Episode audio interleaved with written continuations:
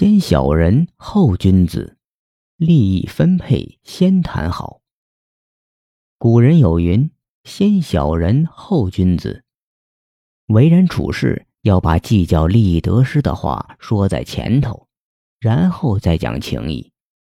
这样做可以避免不必要的纠纷，对于维持双方关系的稳定也有直接的帮助。特别是跟人合作之前。最好把利益分配先讲清楚。然而，在生活中，人们常常因为互相信任，或者因为某种关系而不好意思写下书面协议。写了协议，又没有将违约条款或者利益分配的事情写进去，以至于发生了争议。因为口说无凭，于是就哑巴吃黄连，有苦说不出了。小林和小韩是好哥们儿。不久之前，小韩找了一份保险经纪的工作。他发现，只要拉到一定量的客户，不仅可以获得可观的收入，还能够迅速升职做管理层。为了提高自己的业绩，他发动好哥们小林帮自己拉客户，并且承诺，只要小林给自己拉一个客户。自己就给小林一千元的佣金。小林也十分乐意为朋友效劳，更何况有佣金拿呢。由于小林有着宽广的人脉关系，没多久他就给小韩拉了十几个客户。借着小林这一阵风，小韩很快就升职做了主管。但是小林有些不乐意了，因为自己根本没有得到一分钱的佣金。他几次暗示小韩拉客户发佣金的事情，但是每次小韩都像是没听见似的。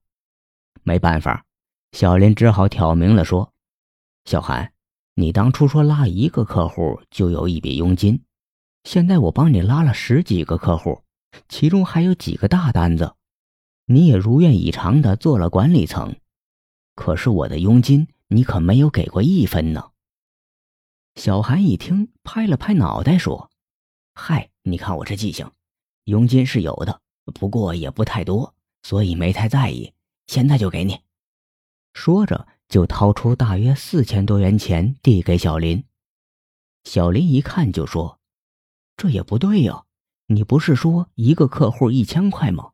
怎么就这点钱呢？”小韩拍了拍小林的肩膀说：“哎，你看，我们是好哥们儿。”我也不至于贪你这点钱吧？上次我和你说的佣金，后来就改了，这也怪我没及时跟你说。小林一听这话，心里就急了。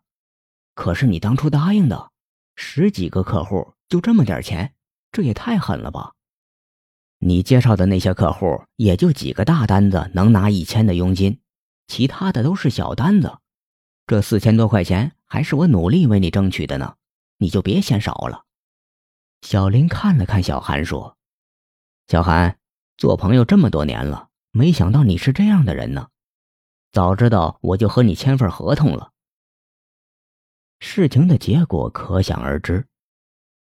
小林开始拉客户，可能只是为了给朋友帮忙，但有了利益收入，那就不只是帮忙这么简单了。二人其实已经是合作关系，其中的利益分配就转变成重点。如果利益分配弄不清楚，那么合作就持续不下去，二人的友情也会出现问题。涉及钱财等利益问题，一定要把握这样的原则，以免事情变得糟糕。先小人后君子，订立协议很重要。不仅合作的利益分配如此，平时借钱的时候也应该如此。老吴很久没见面的同学李某突然找上门来，向他借两千块钱急用。老吴想了想，然后对李某说：“老李，你别怪我这人事儿多，借钱可以，但你可以给我写张借条吗？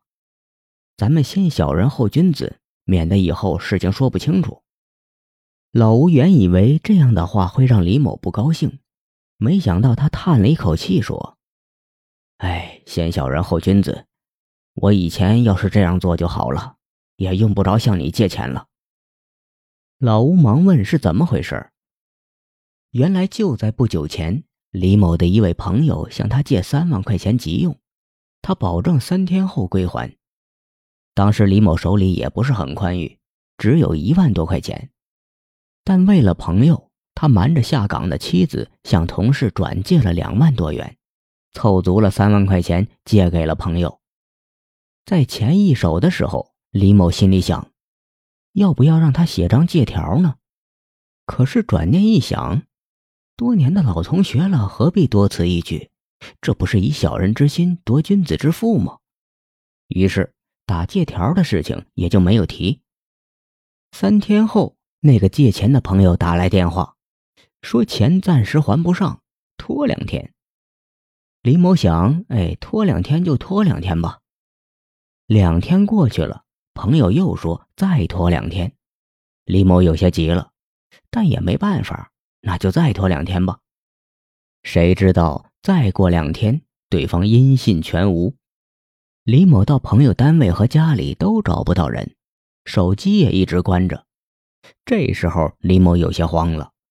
那个借钱给他的同事也不耐烦了，因为他当时许诺同事一个星期就还钱，而今却拖了一个多月了，还没还上。两个月后，李某得到那个朋友的消息，但那个朋友已经将三万块钱扔进了赌场，输了个精光，而且还不承认自己借钱了。李某想去法院起诉借钱的朋友，可空口无凭，没有证据，结果李某落了个钱情两空。朋友或亲戚之间相互借钱，往往出于义气或碍于面子，没有索要欠条。当对方还不起或者想赖账时，自己却空口无凭，即使到法院起诉，也因为证据不足而没有结果。也有的人当时打了欠条，还款后却没有及时要回自己的欠条，或者索要收据，结果对方仍依据欠条索要欠款，弄得自己有理说不清。这些都是不懂得人情世故。不遵守“先小人后君子”的社会规则，最终带来的风险。在日常生活中，一定要把握“先小人后君子”的为人处事原则。你不用担心对方会因此翻脸。如果对方是君子，这样做并没有额外增加他的责任；如果对方是小人，你也就规避了风险，对方想要耍赖也就没办法了。因此，先小人后君子有利无害，可以防范风险，保障自己的利益。这也是得到大众和社会认可的行为方式。利益问题要摆到台面上，先讲清楚，以免日后产生争端而影响彼此之间的亲近关系。这也是为人处事的一条重要原则。不要说。咱们谁跟谁呀？不用算得这么清，之类的话。常言道：“亲兄弟明算账。”开始的时候就把利益分配清楚，以后开展工作、一起做事也就没那么多麻烦了。